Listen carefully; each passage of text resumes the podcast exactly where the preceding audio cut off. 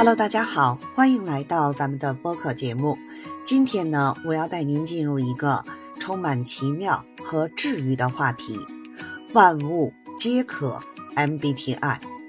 是的，没错，MBTI 呢不仅可以用来解析人类的性格和行为，它还能呢应用到我们生活的方方面面。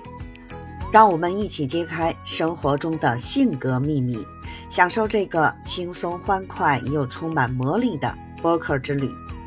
首先呢，我们知道 MBTI 是一种用来描述人类性格特征的工具，但是你知道吗？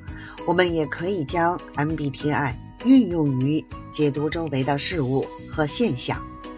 比如说呢，你是否注意到不同类型的动物、植物？甚至呢是物品，都有其自己独特的性格特点呢。让我们呢以动物为例，猫是不是总是显得高冷又独立，更倾向于呢内倾和直觉型；而狗呢可能更加外倾和感觉型，总是开朗且喜欢与人互动。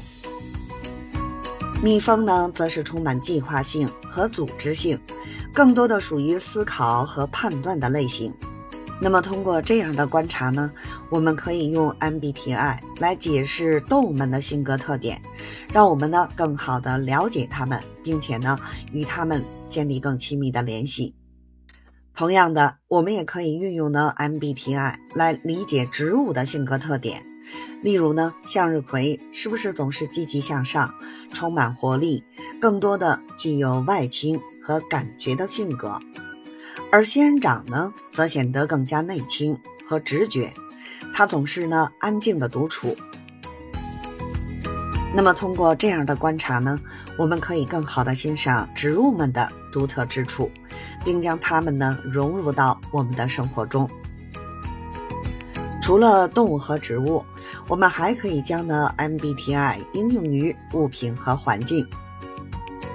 你是否注意到，不同类型的音乐、颜色和场景，都能给我们带来不同的情绪和感受呢？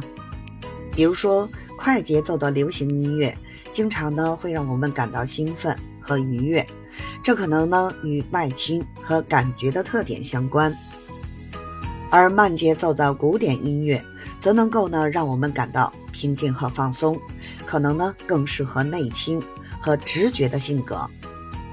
当然呢，这只是一种有趣的解读方式。